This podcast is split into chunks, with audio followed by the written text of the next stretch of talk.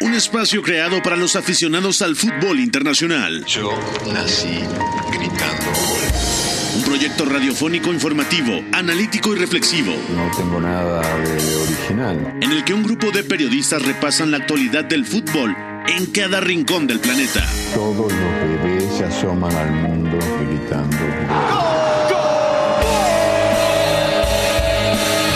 Y como todos, quise ser jugador de fútbol. He sido el peor pata de palo que se ha visto en los campitos de mi país. Arranca Catenacho W, la casa del fútbol internacional.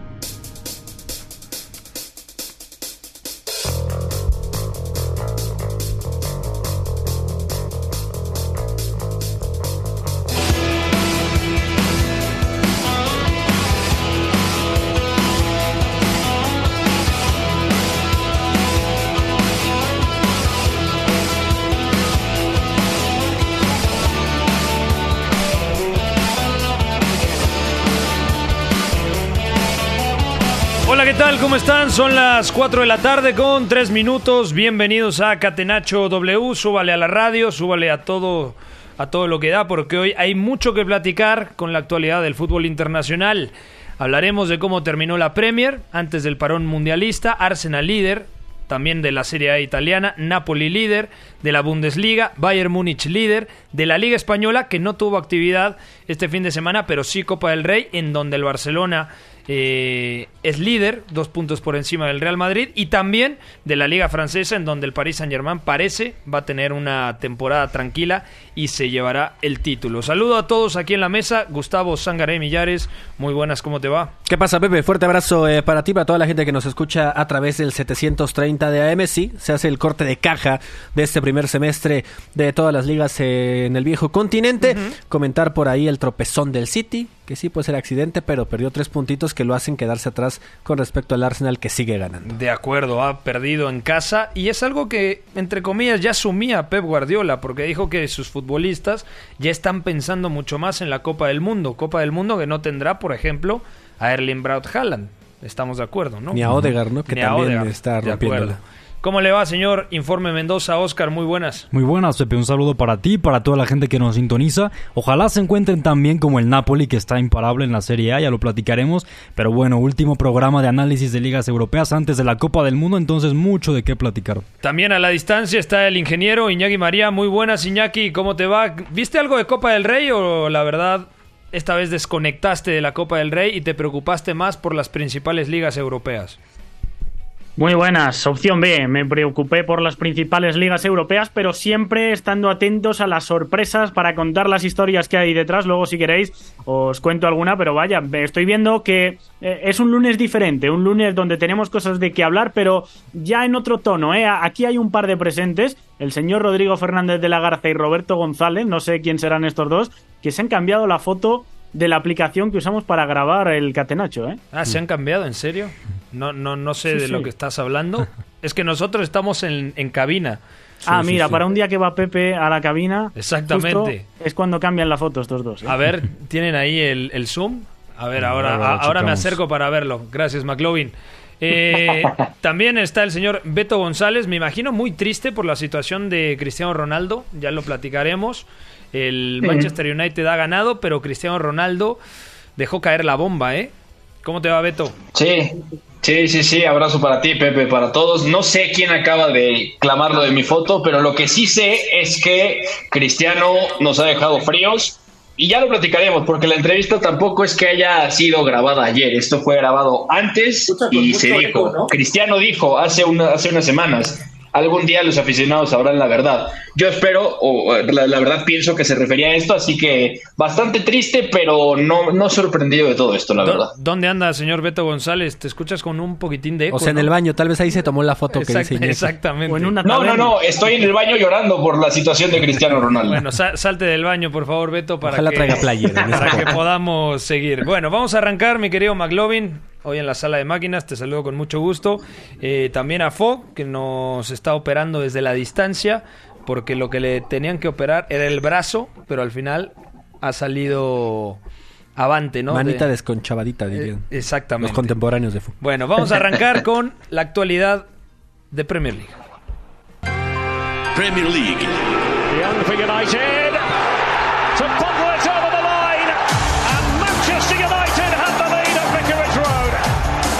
Catenacho W. Nick Vieira, who's inside the area, and it's an easy tap in for Martin Erdegaard at the far post. Arsenal's captain gives them the well deserved lead. The Gunners have dominated. Wolves have proven difficult to break down. That was until a sublime piece of play from Fabio Vieira. El Arsenal ha ganado 0 a 2 al Wolverhampton, doblete del noruego Martin Odegaard. Iñaki María se está quedando sin argumentos porque el Arsenal es puntero, le saca 5 puntos al Manchester City, que perdió contra el Brentford, un partido bastante accidentado por parte del equipo Citizen, que defendió bastante mal el equipo de Pep Guardiola. Pero Iñaki, ya a esta altura, ¿qué me vas a decir? ¿Cuál es el pretexto que vas a sacar? Porque yo ya, ya no sé dónde, dónde te puedes esconder. Todavía no habéis pillado mi táctica, ¿no? O sea, ¿tú realmente estabas bancando al Arsenal? Yo quiero que gane la Premier el Arsenal. Lo que pasa es que solo la puede ganar si mantengo el contragafe hasta junio. Pero Ah, ahora ya le crees. Le podemos hacer la pregunta directa para que No. se salga por la tangente. ¿Ya le crees al Arsenal como futuro campeón de la Premier League? ¿Hay alguien aquí que considere no. Que el Arsenal va a ganar la Premier? No, no, yo, yo pienso que no, ¿eh? Estoy yo el que dudando, pero que mi respuesta sigue siendo no. City. Es que... Es que hay dos preguntas a responder, Pepe. O sea, la primera era si Iñaki creía en el Arsenal como para meterse a la Liga de Campeones y pelear con el Manchester City. No, no, pero Y eso- la otra a lo cual es respondí que si, también si no. puede ser campeón. A ver, Esa es la única que he cambiado. si a esa, claro. Pero Eh, claro, es que yo, yo lo del Liverpool creo que no lo vio venir nadie. El Chelsea está bastante peor de lo que pensábamos eh, todos, yo, yo al menos. Eh, el Manchester United está bien ahora, pero empezó la temporada siendo mm, El Manchester United incluso peor que lo que había. temporadas. O sea, yo creo Es que, una, Claro. una lucha por Champions muy a la baja. a día de hoy, ¿cuál es el equipo que mejor juega en Inglaterra? Yo creo que es el Arsenal. Sí, sí, sí. ¿Cuál es el equipo Sí, líder de seguro. Inglaterra? El Arsenal. ¿Quién decimos que va a ganar la Premier? El Manchester El City. City. ¿No? Pero porque lo entendemos así, Beto, porque al final el City tiene la mejor plantilla, el City ha incorporado a Erling Braut Haaland, el City también tiene la mente, la UEFA Champions League, que ojo, esa eliminatoria de octavos de Champions contra el Leipzig, sí es muy favorito, pero creo que puede llegar a representarle un dolor de cabeza Y tiene mejor plantilla. y tiene mejor plantel, completamente de acuerdo. Claro. Claro, totalmente. Y además tenemos al que para muchos es el mejor entrenador del mundo. Lo que sí es que Miguel Arteta está probando que todas las decisiones que ha venido tomando hasta ahora tenían una buena razón y al final le están dando mucho rédito. Entonces hay que confiar en eso. Y además es que siempre hay que decir esto, porque si en agosto nos hubieran dicho que nos vamos al parón previo a la Copa del Mundo o al parón de Copa del Mundo con el Arsenal siendo líder y además con un buen claro de puntos, o sea, cinco puntos de diferencia, es que era increíble. Lo que pasa aquí es que el Manchester City también ha remontado ligas con cinco puntos de desventaja y lo hizo con el Liverpool justamente cuando la gana con 98 puntos. Entonces, no es algo que no pueda pasar, pero el Arsenal ahora mismo a nivel de juego convence muchísimo. Ya luego las plantillas con mejor fondo de armario y sobre todo con una rotación que tiene calidad y cantidad, entonces el Arsenal se va a quedar corto, sin Si, lugar a si no dudas. existiera Pepe un parón tan largo por Qatar, ¿le verías un poquito más de opciones al Arsenal de, de campeonar en la Premier League? Es que no lo sé, porque no sé a quién le vaya a venir bien y a quién le vaya Exacto, a venir es mal. que es más volátil esto, ¿no? Yo O por sea- eso sigo viendo al City como el futuro campeón. de Es la que Premier cuántos mundialistas tiene el City también. Tiene- Eso va a ser un problema. Claro, pero Que, por prácticamente cierto, hay un- todos los equipos de élite tienen bastantes mundialistas. No tantos como el Bayern, que son 17, ¿no? Sí. A ver, Sí, Hay sí, de una noticia del Aston City, creo que es, equipo, no sé si de cuarta división inglesa, que ha, emitido hoy un comunicado diciendo que están aproximándose a la cesión de Erling Braut Haaland para los próximos 28 días, aprovechando que no hay mundial, para que no vaya a jugar Para que no se quede sin ritmo. amistosos de los que no me gustan a mí. Lo quieren meter a jugar divisiones inferiores de Inglaterra, lo cual me parece poco probable, pero bueno, había que contarlo. No, el City, ¿tú crees que lo van a prestar? No, lo que, Lo, lo que el City quiere es que no se lesione, quiere que esté sano. Lo Claro. mismo que el Arsenal con Odegaard. Ahora, eh, a- antes de cambiar, ¿qué le pasó muy temprano el sábado al Manchester City, Beto, contra el Brentford? ¿Qué le pasó? Pues se encontró con un equipo que lo presionó muy bien arriba, que se defendió también muy bien en su propia área y que además sacó el laboratorio de pelotas paradas de Bernardo Cueva y al final terminó haciendo daño. Entonces, Le pudo la verdad hacer es un partido cinco bastante- goles. Le metió dos, Sí, le pudo hacer que- cinco tranquilamente, ¿eh? Es que a eso iba. O sea, el Brentford generó ocasiones para ganarlo con buen margen. Pudo haberle hecho cinco goles tranquilamente. Y el Manchester City no ha estado bien. O sea, ha estado espeso con la pelota. También es cierto que en general todo el equipo ya tiene el modo mundial muy activado y se notó que en varias acciones iban muy poco tensos, que realmente no estaban precisos en los duelos y los que realmente pueden fallar menos, fallaron, ¿no? De hecho, ese gol eh, el segundo gol, si no recuerdo mal, que le marca el Brentford, nace de una pelota que Kevin De Bruyne va a pelear sin ningún sentido en un tiro de esquina a favor y acaba con una contra. O sea, eso re- re- resume bastante bien, perdón, lo que es el partido y lo que dijo Guardiola. Yo estoy seguro que todos están pensando en la Copa del Mundo, en no lesionarse y al final del día el Manchester City lo pagó. Y mira que el equipo que juega no solo es muy titular, sino que además te diría que es un once que está para jugar en los partidos más importantes de la temporada. Yo pensé que iba a jugar Riyad Mahrez. Sí, es muy difícil que al City en un partido el, el rival le haga más remates a puerta de los que le hace y sucedió. Y sucedió. A pesar de que en los Sí, disparos sí. generales era menos de la mitad de los del City. No, y en, y en cuestión de ocasiones, Sí. o sea, el Brentford fue, fue mejor. O sea, no, no es un accidente. No, No. No, y además creo que el partido se le atraganta de forma muy similar a lo que le pasó contra el Fulham la fecha anterior. Un partido en el que el City termina atacando de forma un tanto desesperada, podemos decirlo, y que al final en las transiciones el Brentford con Ivan Tony fue, a ver, fue letal. Otro Sí, equipo claro, claro. que ha sorprendido Iñaki es el Newcastle, porque está tercero, sorprendentemente, es un muy buen equipo que ataca bien, que defiende también muy bien, que la pareja de centrales con Fabian Schär y con Botman ha dado resultado, que tiene un muy buen arquero en Nick Pope, un Y mediocampo que que se Almirón parece ahora bien. mismo Maradona. Es que lo de Almirón yo creo que nadie lo vio venir. O sea, si me decías, es que no, no. San Maximán va a ser algo parecido a lo que está haciendo Almirón, lo creía. Pero luego Wilson, que esta vez entró de cambio, también ha tenido una temporada espectacular. El golazo de Willock. mm, lo de Bruno Guimaraes, que también está en un momentazo. O sea, realmente es un equipo... Trippier, fichaje Yo creo que lo del Mirón está haciendo lo que esperaban que hiciera cuando llega en el 2019, ¿no? A lo mejor un poquito Claro. más después de pagar más de 20 millones. Totalmente de acuerdo. El- al Newcastle, Iñaki, ¿se le va a acabar la gasolina? A ver, es lo que decía. Para meterse en Champions, yo creo que no tiene ahora mismo plantilla, pero claro, es que el Liverpool ha sacado 22 puntos en 14 jornadas. Eso en el peor de los pronósticos no entraba. Eh, el Manchester United lleva 26. El Tottenham a nivel de sensaciones a mí me está transmitiendo bastante poco y es, ha dicho, y es algo que ha dicho Beto por aquí varias veces. O sea, ahora mismo mm, la única certeza de que vaya a jugar la próxima temporada Champions eh, yo creo que es el Manchester City y el Arsenal casi seguro. No vamos a volver al debate, pero eh, es una lucha muy a la baja. Yo creo que el Newcastle se va a meter en Europa, top 7, pero eh, creo que Champions le queda grande. Entre el quinto y el séptimo es donde yo creo que va a estar el baremo. O sea, ahí ustedes están de acuerdo que Manchester United y Tottenham van a quedar por delante del Newcastle. Para mí sí. Yo esperaría que sí. el Tottenham. Yo esperaría que sí. dudas. Sí, sí. Pero, que pero ser, sí. lo que tiene el Newcastle es que ante el Big Six ha competido igual de bien que el Manchester United y con nombres que a priori tienen menor calidad. Entonces Claro. sí tiene un truco porque realmente Eddie Howe está haciendo un trabajazo.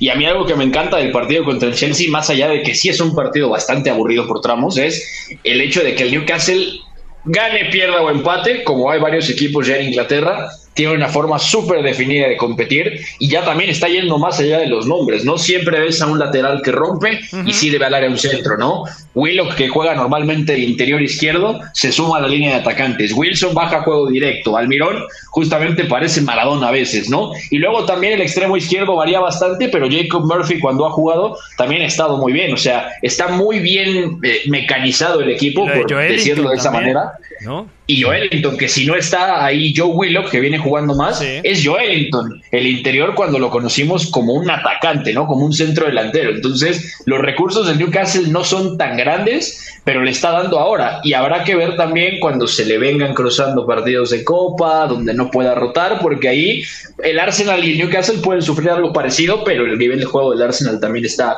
bastante más por encima, ¿no? Fue delicado también la pérdida de Sven Botman, es un central que entre Shar y el propio neerlandés, a mí me parece un tema un tanto a tomar en cuenta porque además Botman tiene muy buena salida de balón, por eso mismo lo llegaron a buscar tantos clubes europeos en el mercado veraniego. 22 años, ¿no? Y Y con zurdo, toda la sí, proyección. sí, sí. De acuerdo. Llegado a entrar a la lista de Bangal, ¿eh? Que ya decimos, de de Ligt es eh, presumiblemente suplente de Van Dijk, de Jurrien Timber y de Nathan Ake.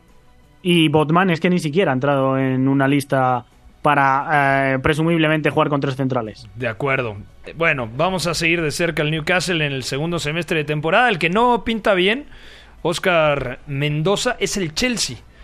Porque el Chelsea cambió de entrenador, da la sensación de que se precipitaron. Yo leía muchas críticas sobre Graham Potter. Me parece un muy buen técnico, así lo demostró en el Brighton.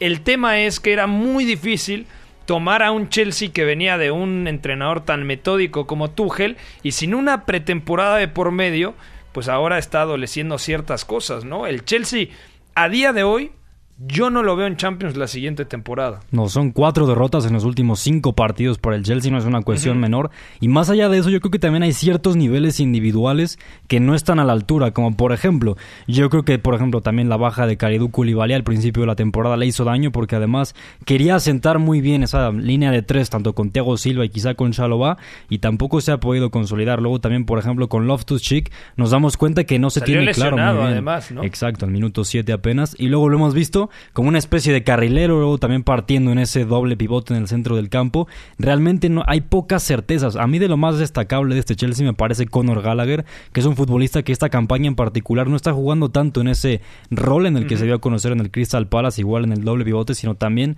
más como un futbolista de banda que también, re- bueno, ocupando los carriles interiores tiene mucha sensibilidad, pero bueno, también creo que en este caso es lo más destacable del equipo blue. Y al- le ha faltado mucha pegada, ¿no? Al Chelsea. También Sí. ese es el aspecto que Dejaron ir a Timo mucho. Werner, no te olvides Sí, de eso, sí. ¿eh? O Y sea, que que, también lo criticaban algunas, ¿no? demasiado. Pero, pero Sí, generaba mucho. Havertz no está bien. Mount, que me parece un jugadorazo, también yo creo que es un poco preso del entorno, ¿no? O sea, que, que tiene complicaciones. Lo Hakim de- Ziyech aporta sí. poco. Aubameyang también. Pulisic, Aubameyang. No, no, es que directamente podemos decir toda la lista porque yo creo que no está a, a su prime ninguno, absolutamente Llevamos- ninguno. Llevamos 28 días desde la última vez que el Chelsea en Premier League metió más de un gol. Ah, bueno, 28 días. O sea, un mes de Vaya competición. rato, ¿eh? De acuerdo. Y con Kepa seguramente siendo el destacado. No, totalmente. Y del Newcastle... Bueno, Mendy ahora. Bueno, sí, Kepa está a la lesión. Del Newcastle 1, Chelsea 0. Rápidamente apuntar. Lo del Tottenham 4-3 contra el Leeds United. Lo tenía ahí de reojo porque estaba viendo otro partido.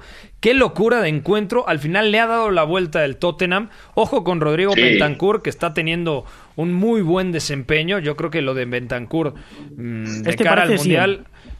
¿Cómo? Que, que igual que Almirón parece Maradona, Bentancur ahora mismo parece mm, Michael Essien.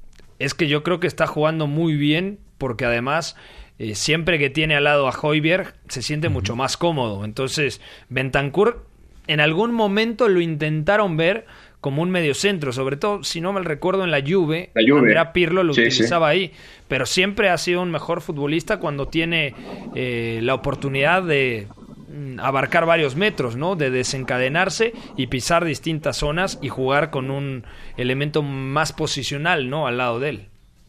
Sí, es totalmente. Y además, en este Tottenham que venía falto de perfiles, importantísimo que haya vuelto Kulusevski, que además haya jugado Claro. junto a Kevin Richarlison. No, bueno, sí, sin Kulusevski no, no remontan, ¿eh?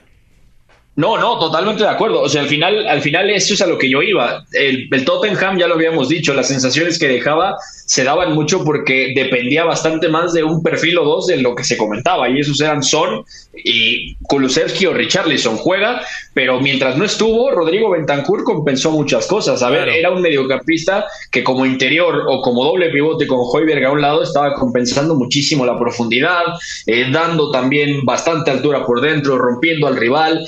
Ya, por ejemplo, marca dos goles ahora, pero también hace un par de semanas le, le marca gol al, al Bournemouth en la remontada, también le marca al Sporting, ya también tiene una asistencia contra el Everton hace un mes, o sea, viene produciendo goles, pero viene haciendo muchas cosas bien. Y el Tottenham, la verdad es que no podría haber remontado el partido, o sea, no se explica el 4 a 3 sin la doble amarilla de Tyler Adams, ¿no? Porque, o bueno, al final no le permite a Leeds contestar los golpes, porque No, pero ya Rodrigo estaba marca 4-3 el el 2-3. partido, ¿no? Sí, sí, justo. Bentancur marca el doblete al 81 al 83. Luego Adams se va expulsado, pero el Leeds todavía tenía gasolina para responder y al final no puede, porque el Leeds, vaya que tuvo, vaya que pudo, y además con un mes increíble de Crescencio Somerville, que fue un fichaje de Marcelo Bielsa, Rodrigo Moreno que sigue sumando, y luego también doblete, ¿no? Hablamos del doblete de Bentancur, doblete de Rodrigo, que viene jugando muy bien. Entonces, el Tottenham pudo haberlo perdido tranquilamente, y el Leeds, la verdad es que realmente queda la sensación de que pudo haber hecho bastante más. A mí, Pepe, lo que me encanta de este Leeds United es la forma en la que Jesse Marsh ha juntado tanto talento por detrás de Rodrigo. Y es que hablamos de Somerville, de Brendan Aronson, que ahora jugando más Sí. en un rol creativo como trecuartista. Y encima Willy Ñonto, que es un futbolista que incluso a nivel internacional con Italia ya se ha dado a conocer en citas grandes como en partidos contra Es muy Alemania. joven, ¿no? Sí, claro, tiene, si no estoy mal, 18 18 años. años. Sí, al, al final es mucho talento y además creo que está muy bien distribuido. De acuerdo. Eh, antes de cambiar, vamos a decir lo del Fulham contra Manchester United. Victoria, oye, qué golazo, Beto, por parte de Garnacho. No solamente la definición y cómo acelera para luego definir. Es una acción en donde, si no mal recuerdo, son siete toques desde la salida de pelota. Sí, sí, sí, son siete pases específicamente y pared con Christian Eriksen, ¿no? Que se recarga por la izquierda, lo busca Garnacho desde la banda, le devuelve la pared y es donde acelera y termina cruzando a Bernd Leno, ¿no? Y la verdad es que ese es el gol que ha hecho Garnacho durante su carrera, o sea, en inferiores uno puede verlo marcando goles, justamente haciendo ese gesto, acelerando en el pico del área, buscando el remate a los palos, ¿no? Luego, luego, cuando tiene la pelota y tiene chance de definir, siempre ubica la pelota en los postes, ¿no? Entonces, es una sella, un sello de identidad muy, muy grande el del argentino, y la verdad es que hay que hablar del impacto, o sea, sí es muy joven, tiene mucho que pulir, pero no podemos discutir que es un jugador con un impacto altísimo en el juego, no importa si entra de titular o de suplente, ¿no? Jugó 18 minutos y, y a mí me parece que el dato es tremendo. Tocó la pelota nueve veces. O sea, la verdad es que entró a una cosa. Eric Ten Hag le pide, recibe abierto, espera ahí arriba y va a llegar tu momento en ventaja para que encares o te metas en conducción. Y así cayó el gol, ¿no? Y con una jugada que es muy de Eric Ten Hag, ¿no? Atrayendo, saliendo limpio y combinando rápido arriba para definir. Entonces, buena victoria en un partido que fue muy parejo y sobre todo con el Fulham jugando bastante bien, incomodando a Casemiro. Y Está- buen Anthony Marcial también. Está cumpliendo el sueño de cualquier chamaco, ¿no? Tu primer gol te asiste Cristiano Ronaldo y tu segundo Christian Eriksen. No, y aparte, qué pase No, de qué Eriksen. sueño. Eriksen volvió a ser para mí el mejor del United, ¿eh? O sea, Con diferencia. mu- muy buen Sí, sí. partido. Y ahora, rápidamente, antes de ir a la pausa, ¿qué va a pasar con Cristiano Ronaldo y estas declaraciones en donde ataca directamente a Eric Ten Hag, se echa encima a la afición, o sea, A sus compañeros. a sus compañeros? ¿Qué es lo que busca Cristiano Ronaldo, Beto? Salir. O sea, eh, no es noticia que Cristiano Ronaldo ha buscado salir desde el verano, lo ofrecieron al Chelsea, el Chelsea no quiso ficharlo porque Tuchel no estaba de acuerdo. eh, y al final se sabía que las posibilidades de Cristiano de ir a un club europeo top eran bastante limitadas. Si no era el Chelsea, se hablaba del Sporting y Rubén Amorim tampoco quería. Entonces, para empezar, estaba encajonado, no se le dio la oportunidad de salir y luego lo que dice Cristiano es que en el club nadie le cree que su pequeña hija, que recién nacida, estaba enferma y por eso no, no regresa a la pretemporada. Y cuando él dice que no le creen, entonces decide quedarse y es donde empieza toda esta narrativa. A mí, mira, está bien, ¿no? O sea, lo que, lo que pasa aquí es que es un mi palabra contra la del club, lo que está haciendo Cristiano.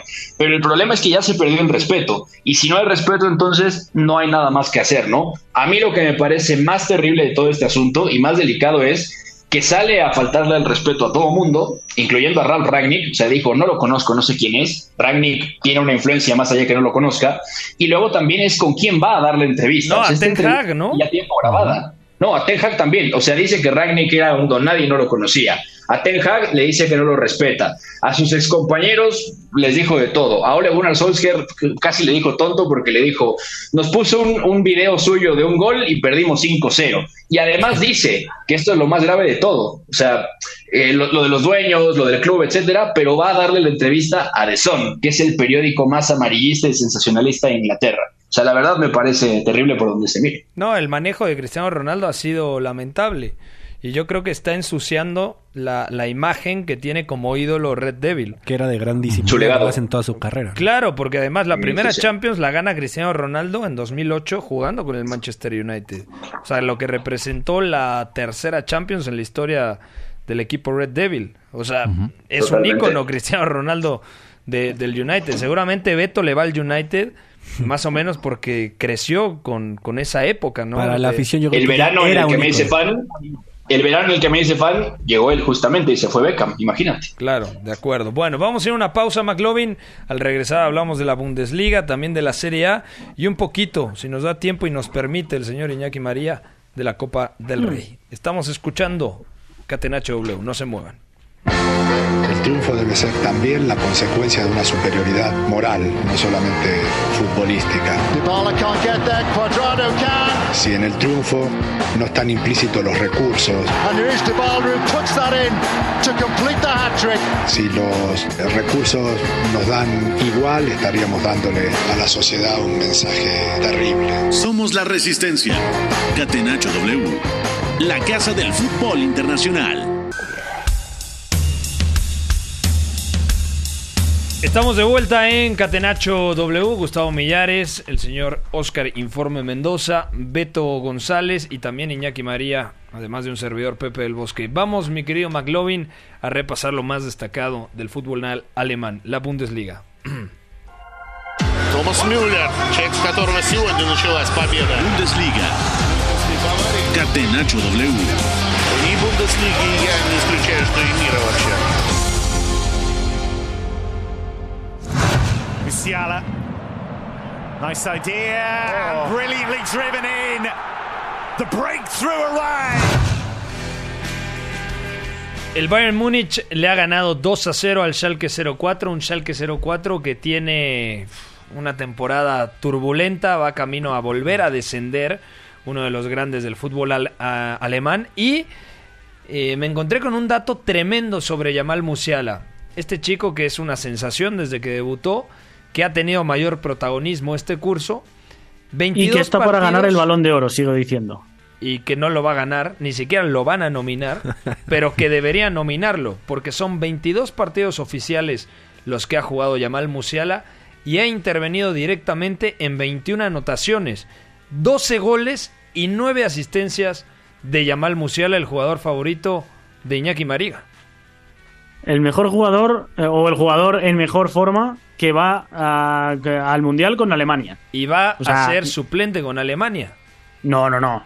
Juega de titular seguro. ¿En Vamos, serio? yo creo. Mm, yo no lo tengo claro. Según está ahora mismo Musiala, no creo que Hans Dieter Flick Mira, se atreva a, a sentarlo. en un equipo en el que está Leroy Sané, Havertz, eh, Havertz, Ilkay Gundogan, Kimmich y Goretzka, si juega con línea de 5, ya automáticamente con estos tres tienes a los tres mediocampistas y a los dos elementos, digamos, que van a jugar más arriba. Digo, afectaría en la distribución, pero yo sí lo vería por arriba de Havertz si le aprovechan Y el momento que trae. Está Müller. puede jugar incluso en medio campo. supuesto. No, O sea- bueno, este fin de semana jugó en doble pivote al lado de Goretzka. Sí, Así sí. lo hizo mucho la temporada pasada. Sí. Sí. Que es una de las grandes virtudes, ¿no? Musiala puede jugar como punta, como enganche, como interior, en doble pivote, partiendo de banda. Es un jugador total, pero Yamal Musiala, lo que más me sorprende es que siempre está bien posicionado o para marcar o para asistir, pero siempre está bien posicionado y trae una inercia tremenda que yo también comparto. Debería de aprovecharla sí o sí Hans Dieter Flick. El Bayern Iñaki ya retomó la punta, nadie creo que se la vaya a quitar. El Borussia Dortmund se ha caído, ya está en la sexta posición. El Unión Berlín también se ha caído, este fin de semana cayó 4-1 contra el Freiburg. El Freiburg, un equipo serio que también está compitiendo bien en la UEFA Europa League. Y el Leipzig, poco a poco, sigue escalando posiciones, ¿no? Empezó muy mal la temporada, al igual que el Bayer Leverkusen, que ya hila tres eh, triunfos consecutivos de la mano de Xavi Alonso, pero el Leipzig ya está en puestos de Champions. Sí, el Leipzig yo creo que es aspirante a tener la segunda mejor plantilla y está empezando a demostrarlo. Yo creo que está mejorando bastante con la llegada de Marco Gose. Ha tenido algún partido un poco más bajo, pero en general eh, los dos contra el Real Madrid me parecen, eh, además de atrevidos, me parecen muy bien ejecutados. Y la cara negativa seguramente sea el Union Berlin, que ya lo hemos dicho, no era su lucha, pero bueno, es que eh, el dato es escalofriante. En la última semana, en los tres partidos que se han jugado esta última semana, ha recibido 11 goles, que son más de la mitad de los que había recibido en Claro. toda, eh, todo el resto de temporada. En total, 20 goles en contra, así que dinámica muy negativa. Partido también que hay que coger un poco con pinzas, porque en el minuto 19 eh, le hace Diogo Leite el penalti el 3-0. El central portugués se va expulsado de la misma camada, por cierto, este que Rubén Díaz. Y Vincenzo Grifo marca el hack trick en 20 minutos. El jugador del fin de semana, seguramente. Así que bueno, hay, hay que cogerlo un poquito con pinzas, pero el Union Berlin muy dependiente de ponerse 1-0, manejarlo, terminar 1-0, sacar rédito en balón parado, centro lateral, un equipo un tanto específico. Hay equipos que si están abajo en el marcador, es muy difícil que luego saquen un resultado positivo. Sí, lo que quería comentar respecto a la estadística de los 17 seleccionados del Bayern Múnich que van a estar en Qatar. Normalmente Nagelsmann no manda tantos hombres a la banca, son por ahí de 8, Sí. hay algunos partidos hasta con 7. Son 17 los que van a Qatar, es decir, si tomas algún eh, partido de los que van menos a la banca, estaríamos hablando de que 17 de los 18 de la convocatoria que están ahí van a estar en el Mundial. Y son siguiente. para nueve selecciones diferentes, además, esos mismos Claro. 17. Hasta Choupo-Moting, ¿no? Ujú, O sí, sea, sí. que va con... Que va a ser la figura, ¿no? Con El amo del esa- gol. Ojo con ese ataque de Camerún, ¿eh? Mira, está Toco de Cambi, Abubakar y Choupo-Moting. En Beumo, nacionalizado también del Brentford. También. Tiene pólvora Sí, para sí. regalar. Si Sambo Anguís está bien y los conecta, mm, yo creo que puede ser eh, un equipo bastante difícil de derrotar. Dejamos aquí el tema de la Bundesliga y ahora viajamos, McLovin, a Italia. Vamos a platicar un poquito del calcio. Serie A. Milinkovic dentro a cercare immobile col destro battuto Bizzarri la ribalta la Lazio Catenaccio W. in vantaggio Zieliński, Osimen, pole karne, Osimen, Musso, gol! Piotr Zieliński w 28 minucie spotkania trafia do pustej bramki. To jest ósma bramka w tym sezonie Serie A. El Napoli lo tiene absolutamente todo. Tiene un once titular bastante confiable. En los últimos tres partidos no estuvo Kvaratskhelia y aún así ganó. Tiene a Meret en un muy buen estado de forma. De hecho, tapa eh, un posible gol de Deulofeu que había rematado de tacón. Y la siguiente acción marca Víctor Osimén, que es el capo cañonieri. Lozano está jugando muy bien. Yo diría que en cuanto a sensaciones, interpretación de juego, eh, rendimiento y rodaje, el Chucky Lozano está viviendo su mejor momento en el equipo napolitano. Eh, los tres centrocampistas están asentadísimos, Lobotka, Zielinski y Sambo Anguisa. Eh, lo que platicábamos también de los recursos ofensivos, el MAS está jugando bastante bien, tienen la alternativa de Raspadori, también está lo del Cholito Simeone y es líder, le saca 8 puntos a su más cercano competidor, Oscar Mendoza, el Milan. El Milan tiene 33 unidades y el Napoli tiene 41 puntos. Sí, es Yo una- le creo, sí, ¿eh? Yo le creo al Napoli. No, por supuesto, hay que creerle. Y a ver, en este partido puntualmente contra el Udinese, creo que hay que resaltar además que tanto al principio el conjunto visitante tuvo un par de ocasiones interesantes.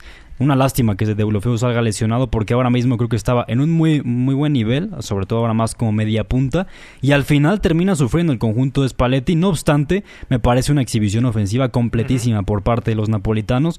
Y creo que vale la pena hablar de Osimen porque es otro de estos que no va a la Copa del Mundo pero a mí me sorprende cómo a sus 23 años es un centro delantero que domina tantas facetas del juego, desde los apoyos, desde el cómo atacar al espacio, su poderío físico también le permite ser muy imponente y a ver, hablamos de que anotó, en esta ocasión continúa como el líder de goleo en la Serie A y es fantástico. También lo que me gustó mucho fue lo de Sambo Anguisa, un mediocampista que junta mucho mediante ese pase corto y luego también eh, tiene esa sensibilidad para jugar también entre líneas. Creo que hablar del Napoli es hablar del equipo, mm, yo diría más más estimulante de Europa ahora mismo. 16 de los últimos 17 partidos se los ha llevado con victoria, hablando de oficiales. No solo el Liverpool en Champions, Claro, el reciente único fue que, perdió en Anfield, ¿no? Sí, y aún sí, así sí. terminó primero Intrascendente. grupo.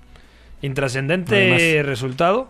Sí, no, o sea, salvo que cayese goleado. Ah, claro, no, de acuerdo. No tenía trascendencia esa derrota. ¿Quién tiene más posibilidades de ganar su liga? ¿El Arsenal la Premier o el Napoli la Serie A? Napoli la Yo digo que el Napoli la tiene Yo también el Napoli. 95% ganada. Es que- O sea, Vale, salvo que se caiga. 95% ganada, Sí, ¿en serio? sí, yo también, bueno, yo lo vería 90. El Inter, eh, el Inter está, creo, a más de 10 puntos ya. La Juventus ahora encadena muy buena racha, pero en cuanto le vengan equipos de arriba no va a ser o, o no viene siendo capaz de ganar a nadie de arriba. Ganó al propio Inter, pero vamos, eh, eh, con Allegri ha ganado poquísimos partidos ante el Big Six de, de Italia. Yo diría que ¿Quién tiene medio escudeto en el bolsillo. quizá. Medio escudeto. ¿Y saben Yo hace cuánto esa, no ¿eh? lo gana el Napoli? 1990.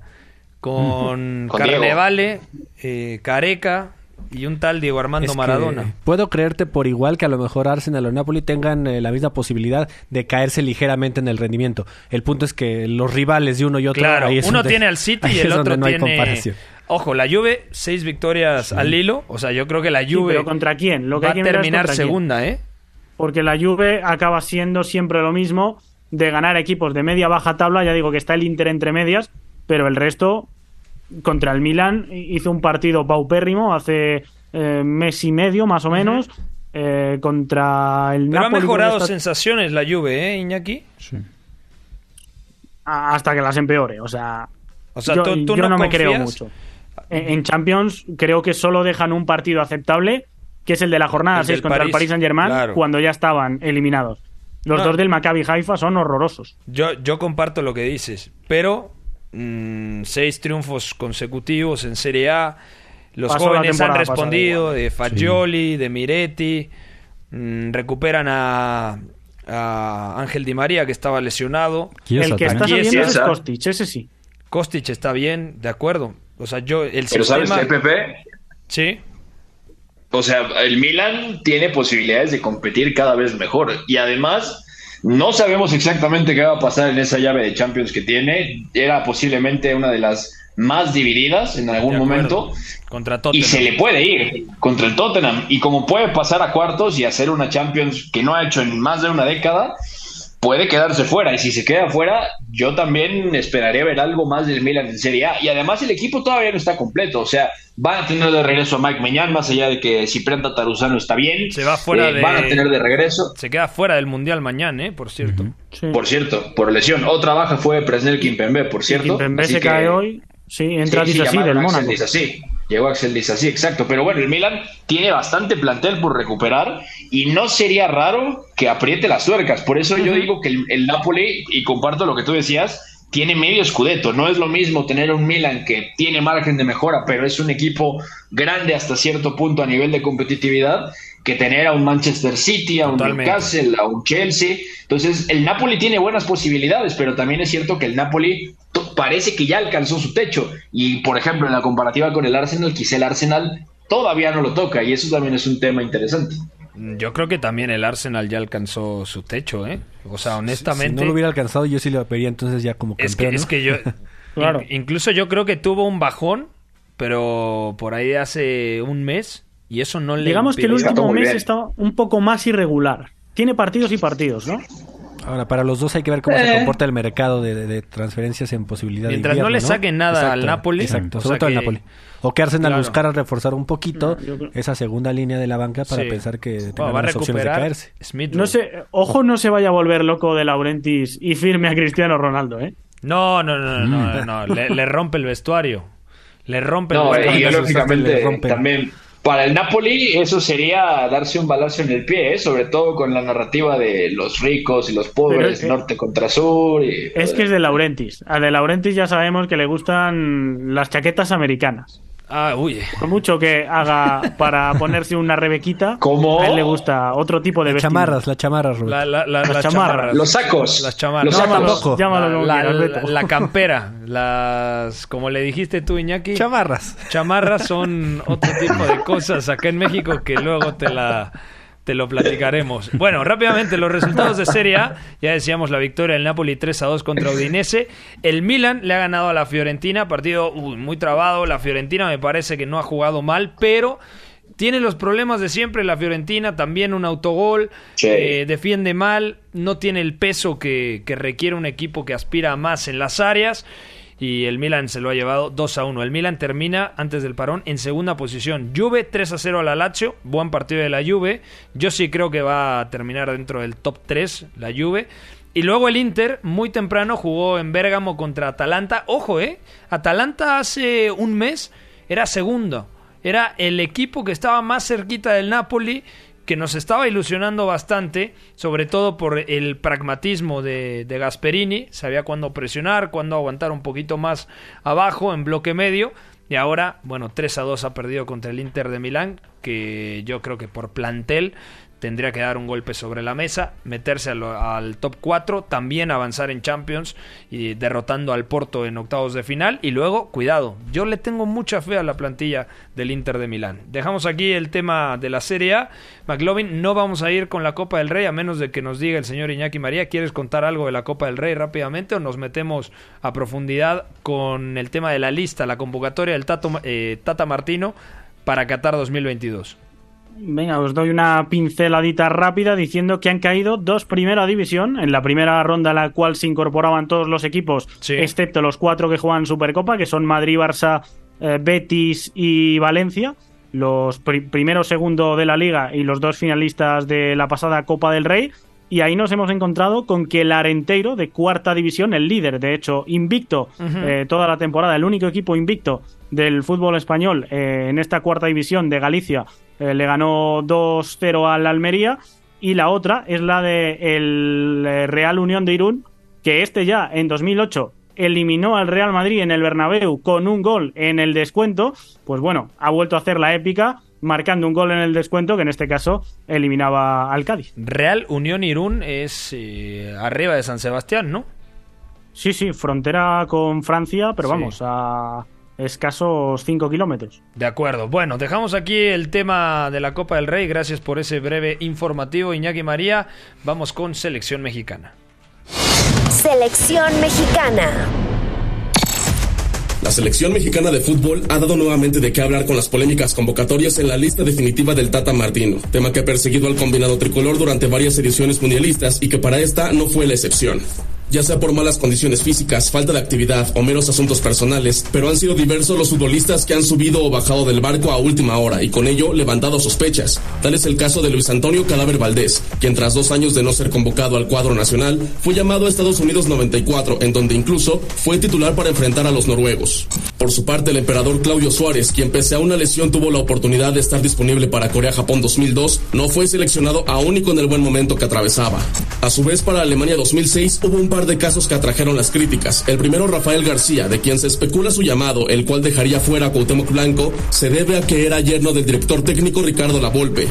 Y el segundo, aquel en donde el propio estratega argentino aceptó la culpa, pues tiempo después de la Copa del Mundo declaró que llevar al Guille Franco, quien no metió gol en ningún encuentro, fue un error debido a que no se encontraba al 100% de salud. Para Qatar 2022 los reflectores apuntan a Raúl Jiménez y Rogelio Funes Mori, ambos con muy escasa actividad en el año en relación a sus lesiones, y que por si fuera poco, dejaron sin boleto a Santi Jiménez, máximo goleador en UEFA Europa League. Informó Sebastián Gómez. Bueno, gracias a Seba Gómez por la información. Beto González, ¿cuál es la mayor sorpresa para ti de la lista de 26 futbolistas que ha dado a conocer el día de hoy Gerardo el Tata Martino? La mayor sorpresa. Ah, a ver, yo tengo un tema con un jugador que me sorpresa porque me da gusto verlo y no tenía yo claro que fuera a estar en la lista. ¿no? Luis Romo, ¿verdad? Mira, lo de Luis Romo tiene algo de sentido y te recomiendo Hombre, que lo tiene veas todo el porque, eh, bueno, te encanta Luis Romo, yo sé, pero Orbelín Pineda, a ver, el perfil de Rodolfo Pizarro se perdió hace tiempo, era un jugador, vamos a llamarle pegamento dentro del 11, porque al final, por sus características, lograban lo mismo, más allá de que son diferentes, ¿no? El hecho de que el equipo tuviera la manera de juntarse más arriba y crear más amenaza, ¿no? Pizarro lo hacía reteniendo balón, juntando espaldas, Orbelín lo hace agitando, tanto de interior como de extremo. Su presencia me, me gusta mucho en esta lista. No sé qué tanto vaya a jugar, pero es un perfil que hay que tirar sí o sí al campo, sobre todo cuando se puede desordenar al rival con un poco más de Orbelín. caos, ¿no? Así que Orbelín va porque le ha rescatado Matías Almeida. Matías. Porque, Porque está puede ser jugando de media ¿no? punta eh, en el AIK de Atenas, porque es indiscutible, porque el otro día lo platicaba con un eh, periodista que es español, pero que vive en Grecia, dice, Orbelín ha tenido partidos bastante irregulares con el AIK. El tema es que tiene todo el respaldo del entrenador. Incluso ha cambiado el Claro. sistema, está jugando casi como con rombo para que Orbelín tenga, tenga mucha continuidad. Yo creo que entendiendo esto, el Tata Martino dice, si juego 4-3-3, Orbelín lo considero como una alternativa como extremo. Pero en 4-2-3-1, si Charlie no está bien algún día o necesite un elemento mucho más hiperactivo y móvil en la media punta, Orbelín yo creo que podría ser el que entre, ¿no? O incluso como revulsivo, ¿no? O sea, también pensar en Claro, que al no estar Laines, que ya declinó esa opción como uno de los buenos agitadores que te pudieron caer en la banca, pues Orbelín pueda acercarse un poquito a cumplir las funciones. No digo que sea similar tal Claro. cual, pero de los hombres de medio campo hacia adelante que pueden ¿Te transformar las cosas. sorprende que no vaya Laines Gus? Eh, para mí sí. O sea, sé que se venía manejando ya de una semana para acá y Sí. se estaba filtrando, pero si hace dos semanas me decías que Lainez no iba a estar, sí me hubiera sorprendido en ese momento demasiado, porque creo que sí es de los pocos jugadores que tenía en las opciones de banquillo, además de Antuna y demás, sé que son eh, también jugadores muy diferentes, de cambiarte las revoluciones en un juego, ¿no? Y de intentar algo diferente, de hacer una pared triangular, eh, conducir con la pelota pegada al pie, creo que... Por lo menos acelerar, ¿no? O Sí, sea, sí, sí. cuando te faltan ideas, darle la pelota a Laines y que ese regate en corto Que agite el partido. agite el partido, exactamente. El, el tema es que Laines no jugaba en el Betis, va a Portugal al Braga, que es un buen equipo, que está segundo ahí abajo del Benfica peleando con el Porto. No juega tampoco en el Braga, más que contados minutos. Entonces es muy difícil, porque lo que se esperaba de Diego Laines al final termina siendo una completa decepción. Y hay que decirlo como es, no es que estemos en contra de Diego Laines ni mucho menos. Si yo fuera el Tata Martino, que el Tata Martino sabe de fútbol 700 veces más que yo, pero si yo hubiese estado en los zapatos del Tata Martino, yo hubiera llevado cuatro delanteros, hubiera prescindido de un centrocampista, considerando Del- que del Romo, son ¿no? tres posiciones y lleva ocho Claro. centrocampistas nominales, por ejemplo, Acabáramos. quitamos a Romo, metemos a. Santi Jiménez. Y luego lo de Alvarado le gusta mucho porque es versátil, puede jugar incluso de falso 9, como en el amistoso contra Paraguay. Ha tenido Sí, buenos sí. partidos en el último torneo con Chivas. Mm, De hecho, en Necax era un buen jugador, en Cruz Azul muy buen futbolista, en Chivas. Pero lo de Laines a mí me deja un mal sabor de boca, es agridulce, porque a veces empiezas a leer eh, en Twitter o en redes sociales y hay gente que te habla de Diego Laines como si estuviéramos dejando fuera a Roberto Firmino y fuéramos Brasil. Esa es la gran diferencia. Laines, la verdad, si está o no en la lista, no va a cambiar absolutamente nada y México no va a ser más o menos en Qatar 2022 si tiene o no a Laines y al Chaquito Jiménez. Yo creo que también algo que representa a Diego Laines y que también causa cierto escándalo es el tema de la juventud. El hecho de que no hay un jugador sub-23 en esta convocatoria dice mucho y quizá Diego Claro. Laines es el máximo Kevin exponente Álvarez en es el- ese es el sentido. único, el y más eso joven. ya tiene Sí. 23, o sea, Cumple ya está en más enero. cerca de los 23. 24. En enero cumple Ajá, y- 24 Kevin. Álvarez. Exacto, y ese tema de Diego Laines que se frena quizá esa posible progresión para ser un gran estandarte de esta selección. Pero es que, ¿cuántos años tiene Diego Laines? O sea, yo ya me perdí porque lo 20. conocí a los 17 años. Yo, 21, ¿no? No, 22 años tiene Laines. ¿no? 22, sí. Ah, no, sí, Ujú. perdón, sí. sí. 22 años tiene Diego Laines. En todo este proceso que ha tenido en Europa, ¿cuánto ha evolucionado realmente Diego Laines? Yo diría No. poco. Poco, sí. O sea, en Europa no logró mismo, imponerse. ¿eh? No, no logró Diego Laines eh, brillar como se esperaba. No tendría También. nada de malo si regresa al fútbol mexicano, tiene mayor rodaje, continuidad y vuelve a ser protagonista para ser considerado en el siguiente proceso mundialista, ¿no?